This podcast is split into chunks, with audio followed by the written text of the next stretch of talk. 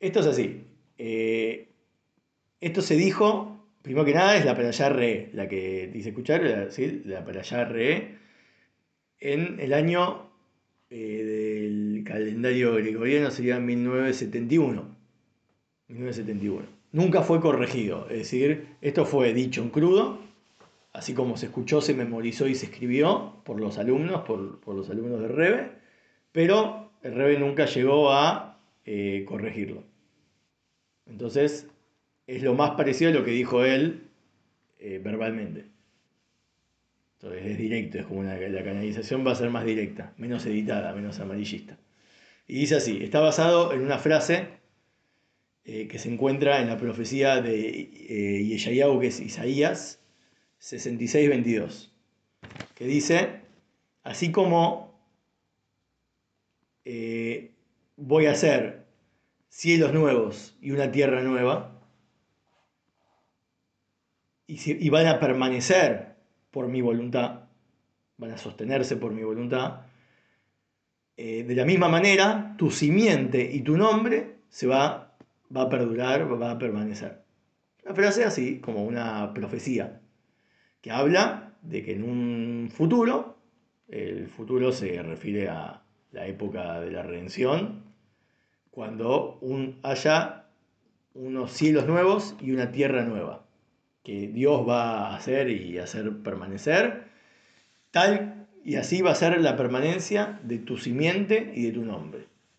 Esto, todo esto, eh, está basado en, el Terrebe, el primer Rebe de Jabal, en su Likutei Torah como y tanto en el principio como en el final, y muchos de todos los Rebes es un compilado realmente de los siete Rebes porque todos hablaron de esto, que dicen los cielos nuevos y la tierra nueva, que yo, yo hago. Dios dice eso, yo hago. Pero Él no hizo los cielos y la tierra que hoy en día conocemos como cielo y tierra. No lo hizo Dios también. En el principio de la creación, Dios creó el cielo y la tierra. Entonces, ¿cuál es la novedad de esa nueva tierra y nuevo cielo que Él va a hacer? Esa es la primera pregunta. ¿Cuál es la diferencia? La diferencialización. Hay otra frase que dice, el cielo es mi trono y la tierra es el escabel de mis pies. que es escabel? un, escaloncito. Se dice así, ¿no? Escabel. El apoyapiés. A veces usa un, como una banqueta para elevarse un poquito. Y eh, bueno, a veces el dibujito que dice, que es como que está sentado, los pies están apoyados en vez de estar en el aire, en un trono, un trono alto, están apoyados en un escabel. ¿Qué quiere decir? Eh, el cielo es mi trono y la tierra es escabel, se refiere a cuando Dios creó el mundo, en Breishit, Breishit Bara En el principio Dios creó el cielo, o sea, los cielos y la tierra. Y que es su trono y su apoyapiés. Después lo voy a explicar. ¿Cuál es el, cuál es el significado entonces? Yo voy a hacer o yo hago estos cielos nuevos y esta tierra nueva. Si ya vemos que Él creó el mundo desde el inicio y lo hizo Él, que encima es su trono y su escalera, como su apoyapié. O sea, es de Él también esta tierra y este cielo actual. Entonces, ¿cuál es la diferencia con el futuro? También hay que entender qué relación tiene los cielos nuevos que Él va a hacer y la tierra nueva con lo que dijo, así como yo voy a sostener, voy a hacer unos cielos nuevos y tierra nueva, también tu simiente y tu nombre ¿Qué tiene que ver tu simiente, o sea, nuestra simiente, nuestro nombre, con, las, con los hilos esos y la tierra nueva? ¿Cómo se relacionan los conceptos? En particular, eh, con el hecho de que de eso depende, en particular que dice, así va a ser tal cual la permanencia de tu simiente y tu nombre. Es como que nosotros, en verdad, deberíamos caducar. Nosotros tenemos una vida limitada, pero en esa época que él hace cielo nuevo y tierra nueva, aparentemente te lo aclara que va a ser nueva porque en, la tierra actual y en el cielo actual morimos. El tipo de tierra que Dios creó al principio de la creación es una tierra y cielo que parece ser mortal.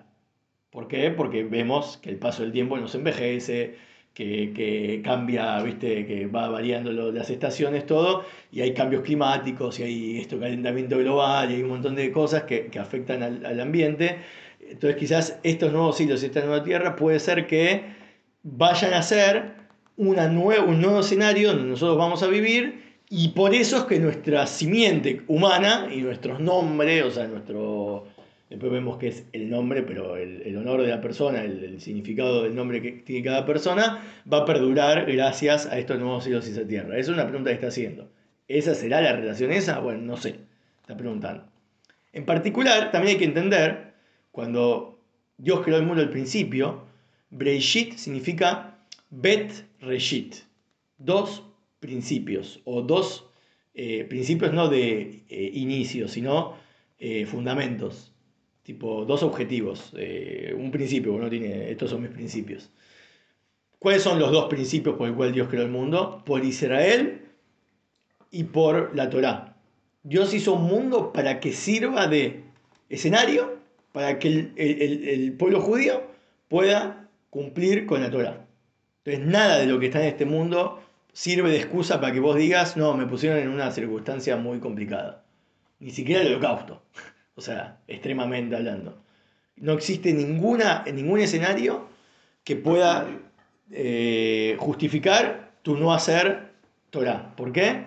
Porque Él creó el mundo y la tierra, o sea, los cielos y la tierra, para Israel y para la Torá. Esos son los dos principios, pues, las finalidades por las cuales creó el mundo. Entonces, si toda la existencia de los cielos y la tierra fue creado para Israel y para la Torá, se entiende que Israel y Torá estaban antes que, que se cree el escenario, pues ya existían de antes, por eso se lo hicieron para ellos. Entonces, ¿cómo podés decir que así como los cielos y la tierra nueva lo voy a, lo voy a hacer, así también se va a sostener tu simiente y tu nombre? Si nuestra simiente y nombre siempre dependió de, nada. Ah, de, antes que se cree el mundo, nosotros existíamos. No sé en qué plano, obviamente, pero cuando creó el mundo lo creó como un escenario para, hacer algo con nosotros, que ya existíamos. Entonces, ¿por qué ahora hay una condición? ¿Un nuevo cielo, una nueva tierra? Que de eso va a depender mi existencia. Me, la bajaste. Como que en el futuro va a ser peor. Porque ese, escenario, yo voy a depender de él, si no, no puedo existir. Eso es lo que está preguntando. Filosóficamente hablando, no se entiende, es una incongruencia que hay que entender. Eh, también, esto todo el primer párrafo son preguntas. También hay que entender, eh, más aún, todas las eh, cuestiones profetizadas que van a ocurrir con la época del Mashiach y la redención, todo lo que se profetizó al respecto, los milagros y maravillas de esa época, dependen, no son cosas que vienen de la nada, son cosas que vienen a partir de todo lo que nosotros laburamos y hacemos a lo largo de todos los 6.000 años de exilio. O sea, 6.000 años de este mundo. Porque el mundo tiene 7.000 años, son 6.000 años, como si fueran 6 días de la semana, y el séptimo milenio es un Shabbat de mil años, donde se, en lo mundano ya no existe, las preocupaciones no hay más, no hay más competencia, no hay más hambre, no hay más maldad, no hay más muerte. Entonces cambia, claro, uno tiene todo el tiempo del mundo para dedicarse a Dios.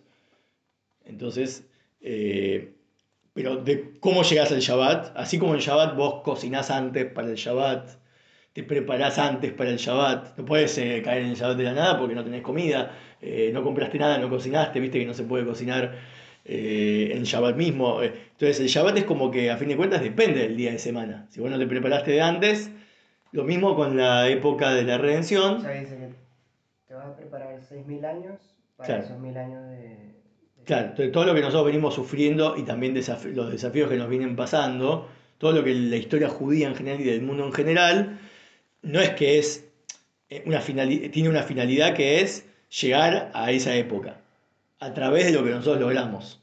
Y la época esa va, a depender de lo que nosotros logremos. Entonces, como eso es así, ¿sí? Eh, es más difícil de entender lo que quiso decir con cielo nuevo y tierra nueva. Que de eso va a depender nuestra existencia. Sí, al revés. El futuro depende de nosotros. No, nosotros dependemos del futuro. ¿Entendés? Nosotros no dependemos del cielo y la tierra nueva. Esa tierra y cielo nuevo van a existir gracias a nuestro, nuestro, nuestro trabajo. Bueno.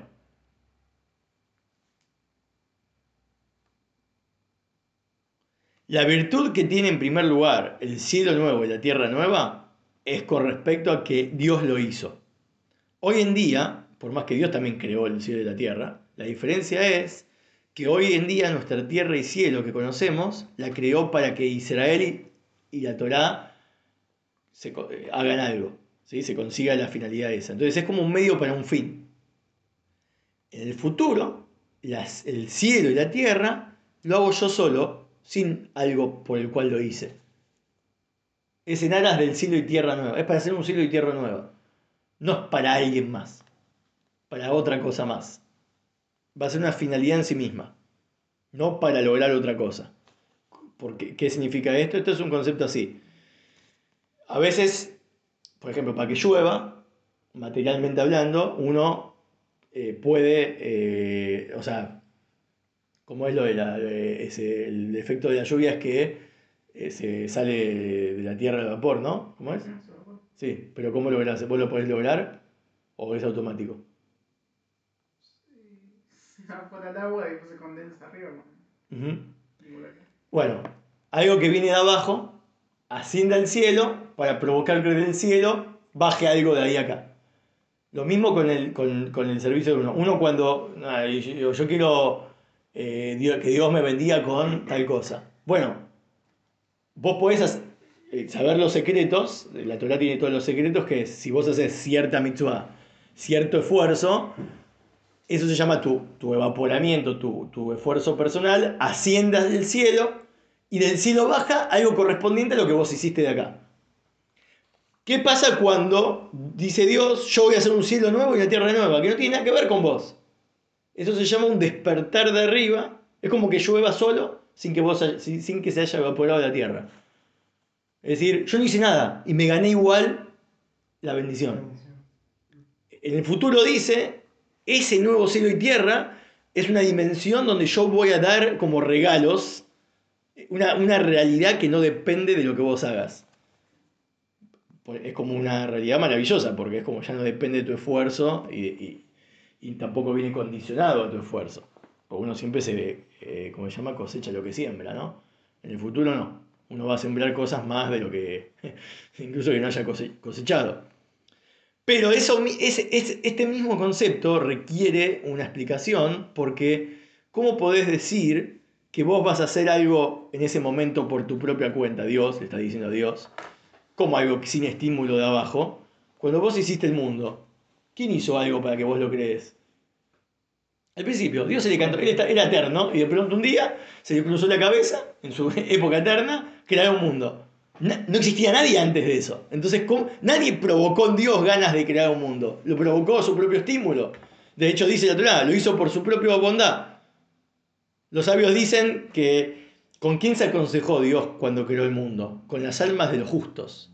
Y ahí se explica, bueno, parece que había justos antes de que se creara el mundo, dice que ascendió en su pensamiento el deleite que le van a provocar los eventuales justos que, que, existan después. Él se imaginó como solo, wow, y si hago justos que después me hagan lo que yo pedí y eso me trae mucho placer, listo, ahí empezó el mundo. Eso significa que se aconsejó con los justos. Pero los justos no existían. Es el mismo. se lo imaginó él y por eso hizo el mundo. Entonces lo hizo por su propia iniciativa, nadie se lo pidió. Entonces, ¿cómo es posible decir que, que, que ahora vas a hacer un cielo nuevo y tierra por tu propia iniciativa? ¿Qué cambia? Ya hiciste eso antes. Bueno, esa es toda la pregunta. O sea, está intentando liquidar a esa frase. ¿Para qué? Para que después veamos que no, que sí, la frase es buenísima, pero no se entiende nada. Es como que, ¿cuál es la diferencia entre Brigitte y, el futuro? Es como que estamos esperando un magia que igual va a ser igual que antes. La pregunta es así, es para poder ahora entrar en el desarrollo. No, claro, contradicen en realidad. Claro. El primer, digamos, de, o sea, el primer versículo del profeta parecía contradecirse con ese último, ¿no? el primer versículo de, digamos, del cielo de lo nuevo. el del trono y Escabel con el tema de los nuevos mundos que estoy haciendo dos cosas contradictorias. ¿Por qué lo del trono y escabel? Ese, que es el primero, me parece. ¿no? Sí, sí, es de Brigitte, que habla de Brigitte. Sí, se contradice con el otro. Digamos, como dos cosas que digamos, no encajan. Hay que tratar de ver digamos, cómo se conectan ambas. ¿no? Sí, pero más que nada es que acá dice que son iguales. Por ahora la pregunta es, ¿es igual Brigitte que el futuro cielo y tierra? Eso es lo que está diciendo. O sea, por ahora las preguntas tienden a, eso. Después vamos a ver, eh, Obviamente las va, las va a tener que diferenciar de una forma muy fina porque por ahora no encontró diferencia alguna. Bueno, esto se va a entender anticipando algo primero. Esto que dijo primero la frase, que el, el cielo actual es mi trono.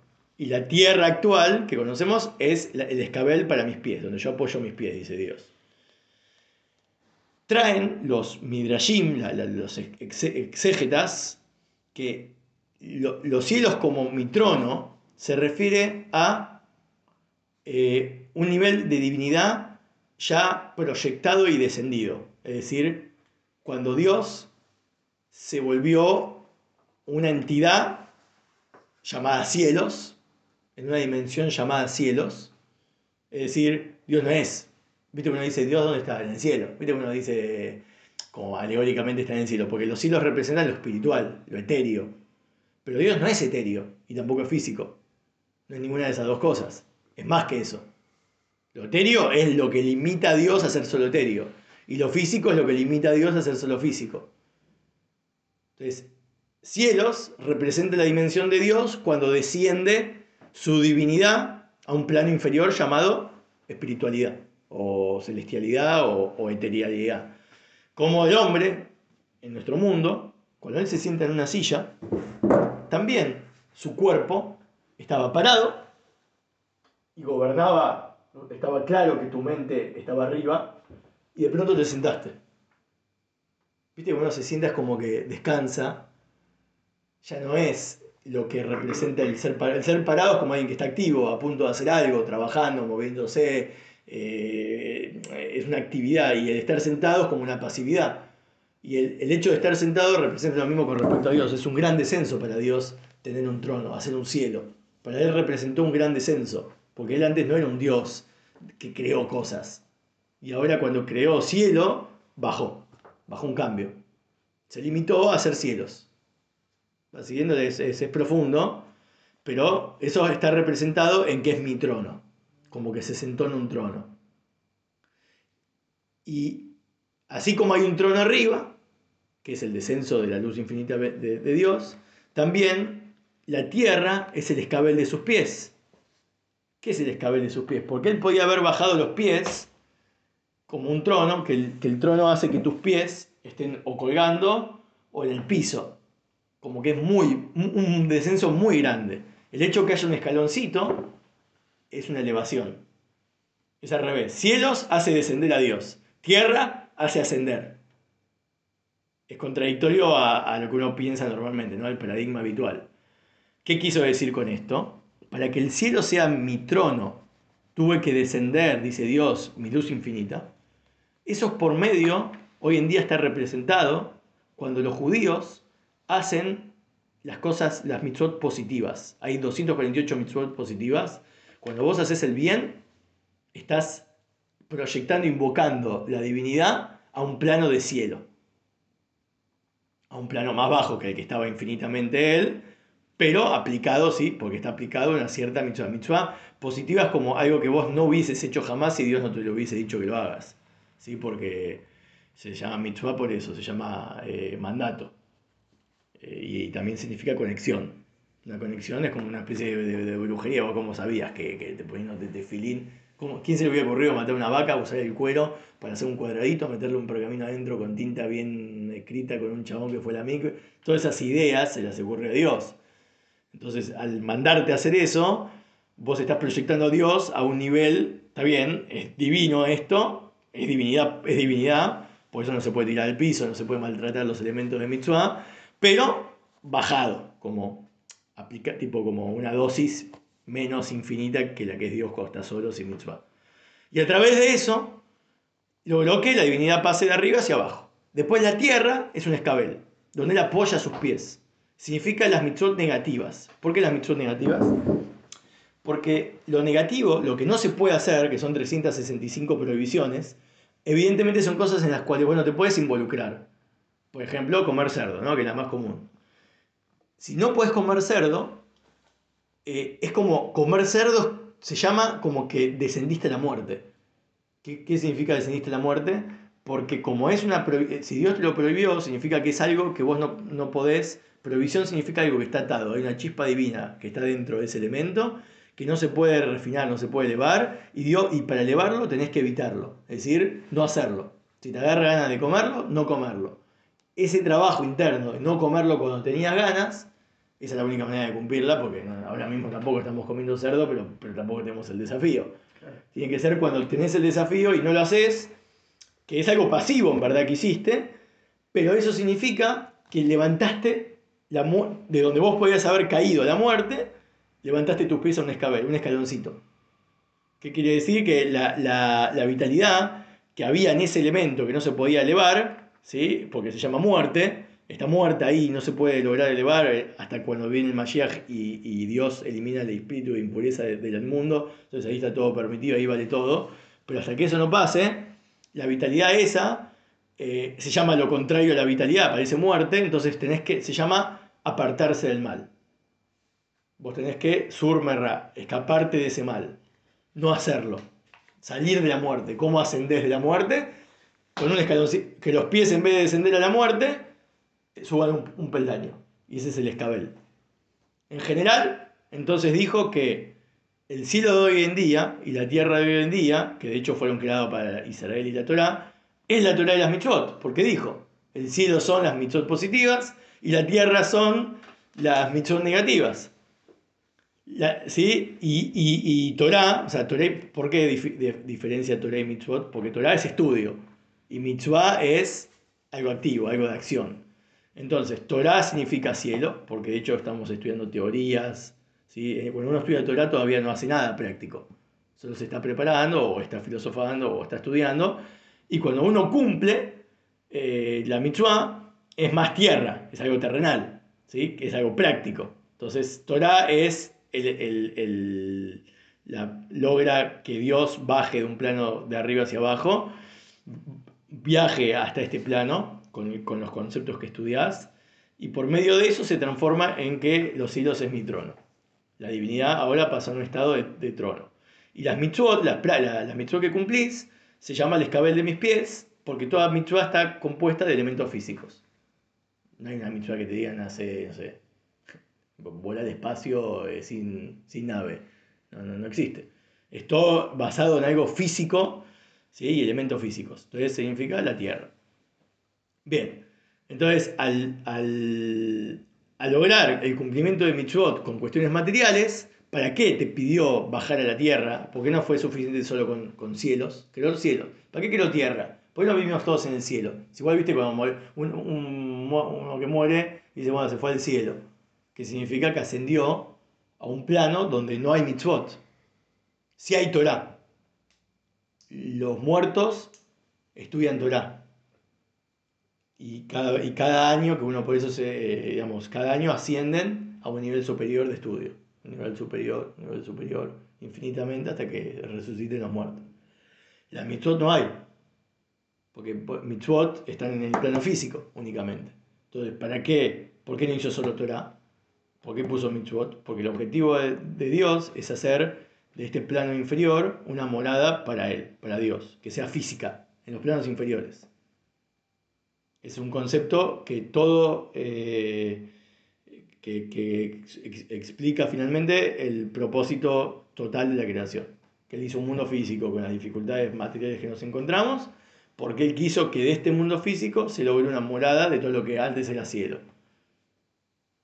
Por eso los muertos van a resucitar, porque no se pueden quedar ahí en el limbo espiritual, porque el objetivo es este mundo. Pero cuando esté refinado, cuando vean que este mundo es superior a la altura que ellos estudian, se, van a ir, van a venir acá, se van a levantar. Eh,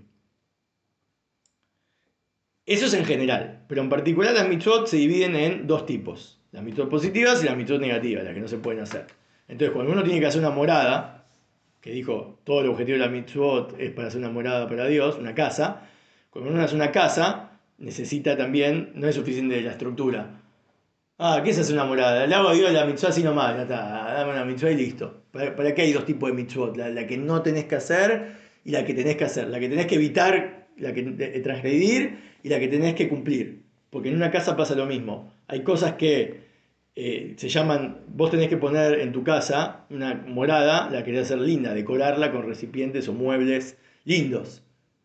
Vos en tu casa no es solo no romper cosas, no, no, eh, o sea, limpiarla, es también cosas activas, comprar cosas que embellezcan tu casa, se forme tu casa a partir de los muebles que tenés y no solo de las paredes y la dimensión. ¿sí? Uno no se queda viviendo en una casa solo por los metros que tiene, le pone cosas. Eso es las mitzvot positivas, de, de lo que significa la morada.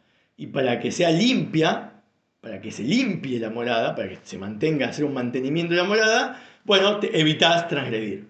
Evitar transgredir es como mantener, hacer un mantenimiento de esa casa y esos recipientes limpios, evitar romper.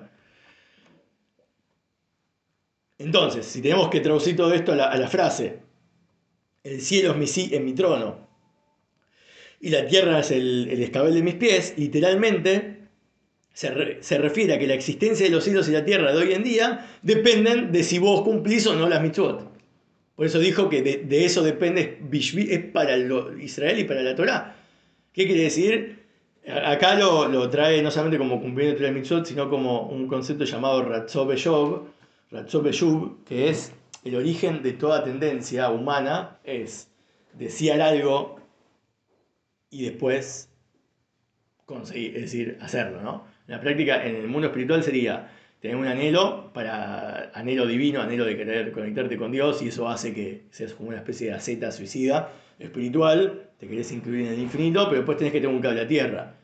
Entonces la Torah es como una especie de, la Torah te habla de cosas demasiado fuertes, demasiado eh, utópicas y querés ya estar en esa dimensión, pero después tenés que tener mitzvot que son un cable a tierra tipo hacer algo práctico, un activismo, algo, algo bueno en la humanidad. Entonces cuando desciende eh, la lluvia, dice acá, del, cielo, eh, para eso uno eh, trabaja la tierra y la tierra se encarga de que, produzca lo necesario, o todo ese, ese planteamiento que hiciste en la tierra y semilla, estimula la lluvia a venir para que crezca este fruto, ¿no? Entonces, si vos querés eh, lluvia, es decir, elevarte, eh, tenés que plantar. Y eso hace que consiga lluvia.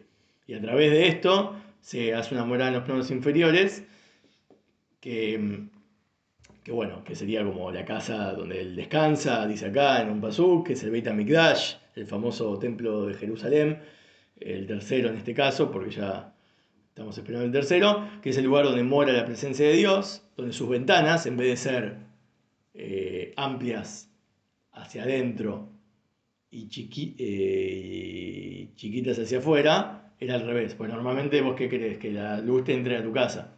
En el templo es al revés, que la luz salga del templo hacia afuera. El hecho de que fue construido así es porque espiritualmente le daba, iluminaba a todo el mundo. Entonces esa morada que vos haces no es solo algo religioso que uno cumple, uno cumple Torah y Mitzvot y se beneficia solo uno mismo porque recibe una recompensa. No, nada que ver. Está generando un lugar, un espacio sagrado en, tu persona y en tu porción del mundo alrededor que ilumina el resto del mundo. Porque vos estás construyendo ventanas que van hacia afuera. Estás provocando que exista el mantenimiento del cielo y la tierra. Estás, estás haciendo que exista ese cielo y tierra en el que todo se beneficia. Entonces, por cuanto que, la, existencia del cielo y la tierra de hoy en día depende de nuestro servicio a Dios, entonces eso viene limitado al tipo de servicio que hacemos. Ese es el problema. Está bien, de nosotros depende que el mundo siga existiendo como es, o, mejorarlo. Y pero si depende de mí, y vos ya, te conoces a vos mismo en tus limitaciones, que eh, nosotros normalmente nos quejamos, no, la culpa la tiene el país, ¿viste? El país es así, entonces yo por eso soy pobre e infeliz. No, vos sos como vos sos un pobre y un infeliz, este país está lleno de infelices y pobres. Y por eso todos son así. Y claro, si vos cambias tu actitud, te volvés positivo, activo, producís cosas, te la jugás, te entregás, sos patriota y haces todo bien, en teoría tendría que mejorar, influencias al prójimo, influencias el ambiente, debería mejorar el entorno. Eso es lo que hasta ahora dice que este cielo y esta tierra depende de lo que nosotros hacemos. Bueno, eso es un gran problema, porque nosotros somos grandes decadentes que estamos todo el tiempo haciendo cosas que no son tan buenas, entonces por eso nos merecemos el país que tenemos y nos merecemos el mundo en el que nos encontramos. Eso es lo que dice, está limitado en base al servicio que hacemos. Por eso dijo, necesita el profeta consolarte y o el Isaías, decirte, tranca, yo voy a hacer un cielo nuevo una tierra nueva. Yo, porque ustedes son limitados y siempre se mandan macana y no pueden hacer todo bien. Entonces siempre esta tierra y este cielo, por más que vos te cuides y seas vegano y, no comas plástico, no uses plástico y influences al mundo que sea activista y vegano como vos, no vas a poder lograr que este mundo sea, sea nuevo, va a ser limitado a tu veganismo, es decir, va a haber un problema. Los veganos también trajeron la muerte al mundo, como fue Jabá y Adam.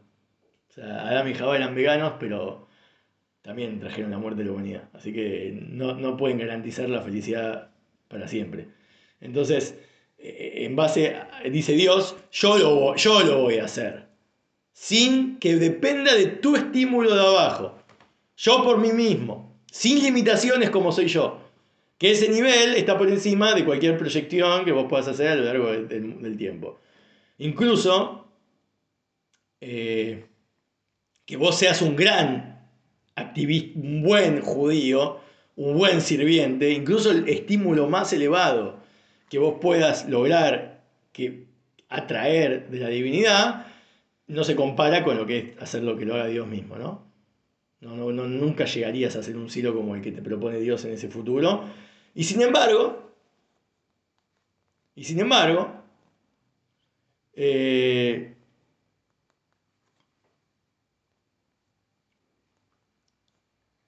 cuando uno hace lo mejor que pudo hacer, lo más completo que pudo hacer para lograr un efecto de cielo y tierra de acuerdo a lo que uno hizo, a fin de cuentas nunca va a lograr una novedad, que se llame cielo nuevo y tierra nueva. Es la misma el cielo y la tierra lo creó Dios. Siempre va a ser el mismo sol, la misma luna y todo. Lo que vos podés en todo caso hacer es que haya menos polución, que, que el mundo es como pasa ahora con la pandemia, tipo todos los quedamos encerrados y de pronto el cielo estaba más claro, los animales salían libremente, ¿viste? Como, es como parecía una muestra gratis de lo que va a ser el futuro.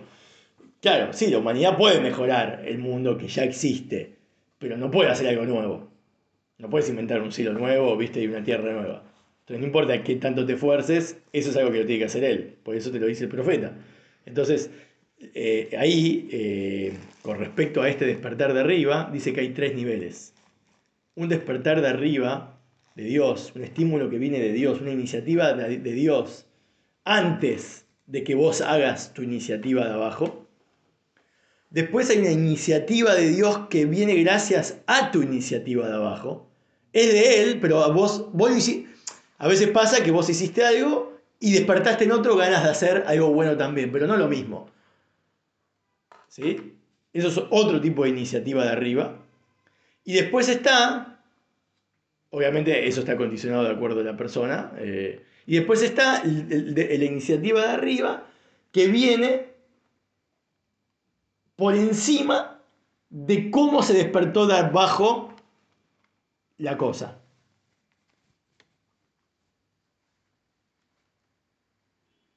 Entonces son tres, de vuelta. El despertar de arriba que no viene para, no te considera vos para nada, viene antes que vos te, te inicies. ¿sí? Es como que hagas un laburo para tu jefe sin que tu jefe te haya pedido nada, nada. Ni siquiera sabías que eso iba, iba a ocurrir en el laburo. Te mandaste algo y funcionó tipo, wow.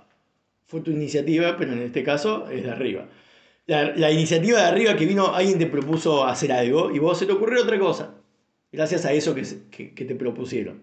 Y después está, porque ahí tiene relación con lo que te propusieron. Y después está lo que no te, que se, te inició, se te, se te inspiró a hacer algo, sin comparativa a algo que ocurrió de abajo. ¿sí? Como que se no sé, veías que alguien estaba haciendo algo para, de abajo, pero vos hiciste algo diferente a eso, ¿sí? pero a partir de lo que yo sé, de los, del despertar de la iniciativa de ahí, de abajo. Entonces, entonces este, em, todos los niveles estos que dijo, tienen su límite. Porque todos los despertares de arriba, ya sea que vengan antes de un despertar de abajo, o que vengan por un despertar de abajo, aunque no tengan relación, etcétera, etcétera, a fin de cuentas Dios, eh, cuando en el principio de la creación creó el mundo por bondad, que dice, se, basó en la imaginación del placer que iba a sentir cuando un justo eh, haga lo que Dios le pide, aunque se basó en eso, ¿sí? Eh, como se basó en eso, también el despertar de arriba, aunque sea de, Dios mismo, Dios se le ocurrió a él esa imaginación, todo eso hace que vos, todo lo que vos puedas proponer de abajo, nunca llegue, nunca acceda a ese nivel. Porque vos no puedes provocar en Dios algo más que lo que Él ya se provocó a sí mismo al principio. Vos después po- podés hacer mantenimiento. Un mantenimiento, seguir haciendo lo mismo de lo que Él se imaginó. El, placer, el placer que Él se imaginó es cuando un justo, cuando vos llegaste a tu perfección de, tu alma, que es casi imposible, o es algo que tenga por regalo, porque ser un justo es imposible. La idea, bueno, eso es del Tania, que estudiar que hay que ser un Benoní, no un tzadik. El tzadik es algo prácticamente inalcanzable. Incluso que él se imaginó el placer del tzadik, el tzadik ni siquiera puede lograr algo que, que, que, que se compare con la iniciativa que él tuvo de- por sí misma. No, le provoca, no es que le- vos le provocás el placer porque vos le hiciste provocarlo. Él decidió que vos le provoques placer. Claro. No es que vos hiciste algo que le provocó placer. No, no existe. Jamás nada de lo que vos puedas hacer alcanza el placer que, ella, que él se imaginó tener. Entonces,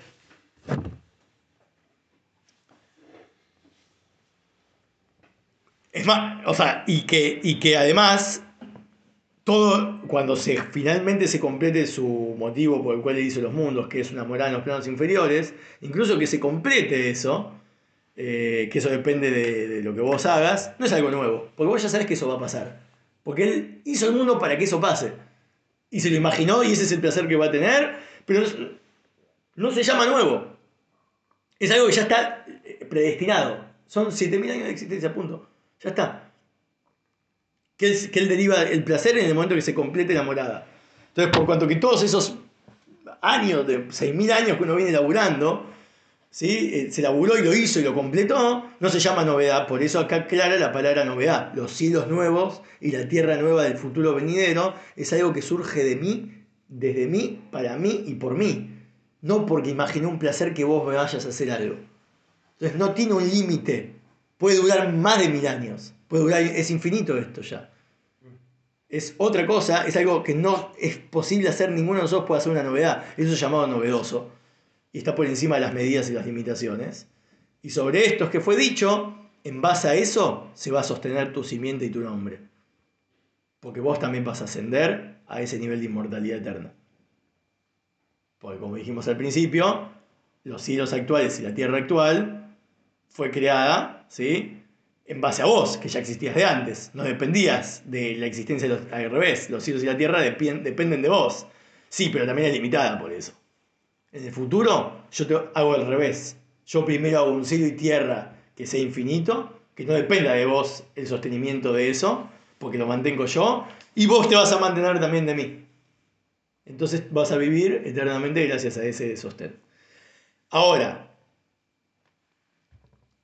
¿qué es esta proyección futura en la cual nada depende de nosotros y todo viene de Dios? Es como empieza la para allá de esta semana. La para allá de esta semana empieza, mirá, yo te estoy dando o poniendo frente a ti hoy la vida, la muerte, el bien el mal, ¿no? Lo maldito y lo bendito. Pero acá lo que es importante es la primera frase. Mirá, yo pongo frente a ti hoy. ¿Qué quiere decir a, nivel jasídico? El Alter Rebbe dice, frente a ti o frente a ustedes, frente a ustedes en hebreo, lifneihem, viene de panim be panim, algo que es cara a cara. No es solamente frente en cuanto a... eh, ¿sí? que es, frente es cara a cara, hablé yo con ustedes. En el momento del cuando se recibió la Torá, ¿sí?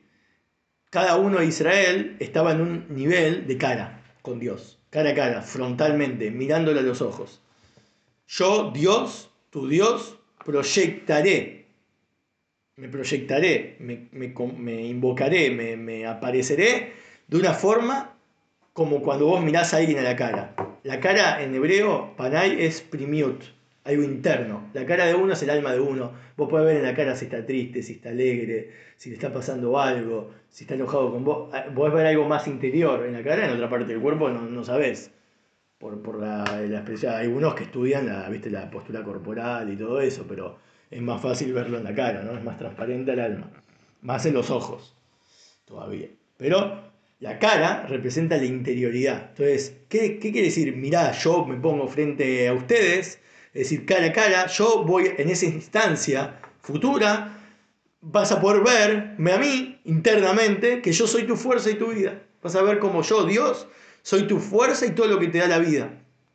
Y que yo, Dios, es solo tu fuerza y tu vida. Vos pensabas que tu fuerza y tu vida dependían del aire, del oxígeno, que vos trabajes, que vos comas, que vos duermas, que tengas, que, ¿sí?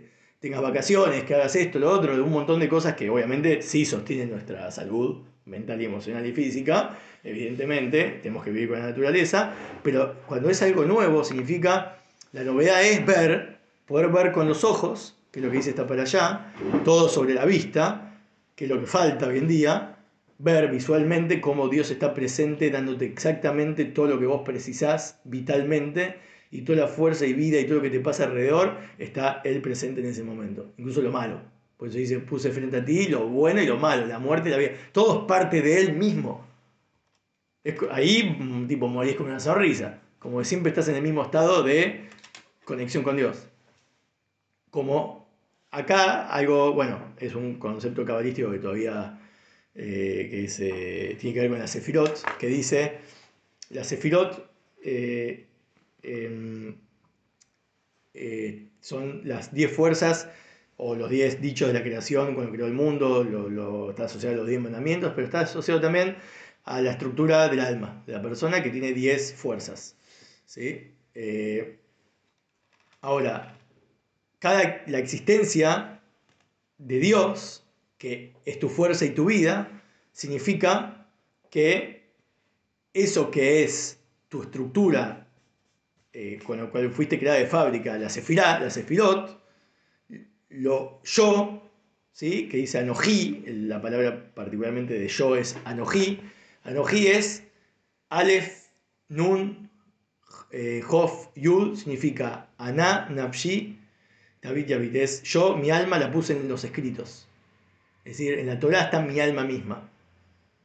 Que cuando dice yo puse frente a ti, que mi ser esencial está por encima, ¿sí? está por encima, eh, este, mi ser, mi ser está en tu ser, en tu estructura. La estructura que vos fuiste creada, que a, fin de cuentas es limitada, porque vos fuiste creada con una estructura de solo de 10 fuerzas, porque no infinitas, solo 10, después las estudiaremos en detalle cuáles son, pero más allá de las particularidades de cada una, ya sabes que estás limitado como fuiste creado. O sea, tu alma dura, o, sea, tiene una capacidad limitada, una batería de Dios, es parte de Dios, pero con su limitación, estructural, estructural.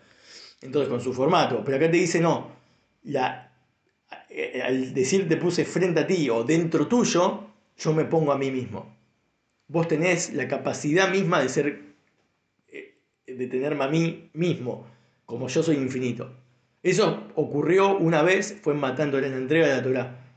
Eso, por, ¿sí?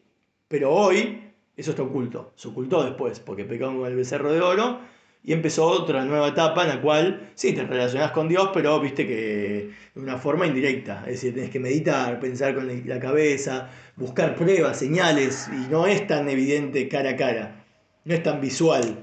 La palabra re, que es la para allá esta semana, te propone la, te habla de todo lo que es visual en la Torah, todo lo que busques a Dios en lo visual, en lo que es tangible y evidente, y por ende Él está en todas las cosas, que te está dando fuerza y vida. Y eso es algo que ocurrió en Matan Torah, que también por eso murieron, porque cada, no sé si sabías, pero por cada mandamiento que se escuchaba, sus almas se desprendían de sus cuerpos. Esa es la prueba de que tampoco tenían la capacidad ¿sí? de, de seguir viviendo con esa con esa visión que estaban teniendo.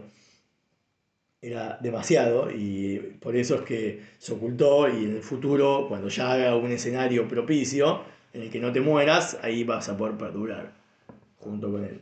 Entonces todas las revelaciones de hoy en día son como una especie de superficialidad de Dios. La parte interna de Dios misma no está investida, no está vestida de, en las cosas que hoy en día eh, circundan en nuestra vida, eh, ni, eh, y, mm, incluso lo que sí está revelado de Dios en nuestro mundo es algo limitado. En el futuro se va a revelar tal cual su rostro, es decir, su interioridad.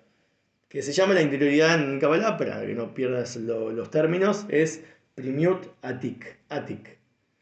Es solo para tener ya un nombre que después, que siempre se traduce como el placer interno. Eh, Como el placer de Dios en sí mismo, no el placer que él derivaría de un servicio de que alguien le haga a él, sino el placer en sí mismo. Que él, es el puro, él es el placer, él es el gozo incondicional. Y eso, se va a reve- eso es lo que se revela. Viste, por eso también la vista es tan fuerte que cuando uno ve, sienta el toque, un estímulo. La publicidad es un ejemplo perfecto. Vos ves una hamburguesa re brillante y te da ganas de comerla. ¿Cómo puede ser? Donde el corazón, el, corazón siente en base a lo que uno ve con los ojos. Bueno, y eso que está oculto. Eso que todavía no supieron hacer de eso a Dios. Es decir, no importa qué publicidad hagas, no importa que incluso que quieras hacerla para allá a nivel película, como in- intentaron hacer muchos novelas de la para allá de la semana, no podés apreciar realmente la revelación divina, porque lo que vos ves hoy en día es con un velo en el medio.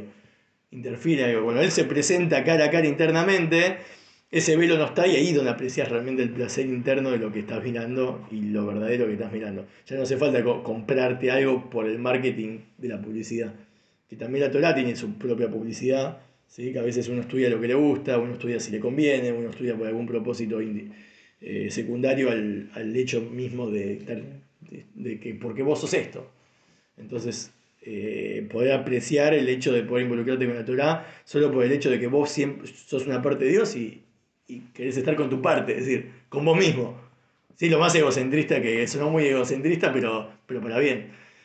Es lo, es más kosher dentro de lo egocentrista que existe.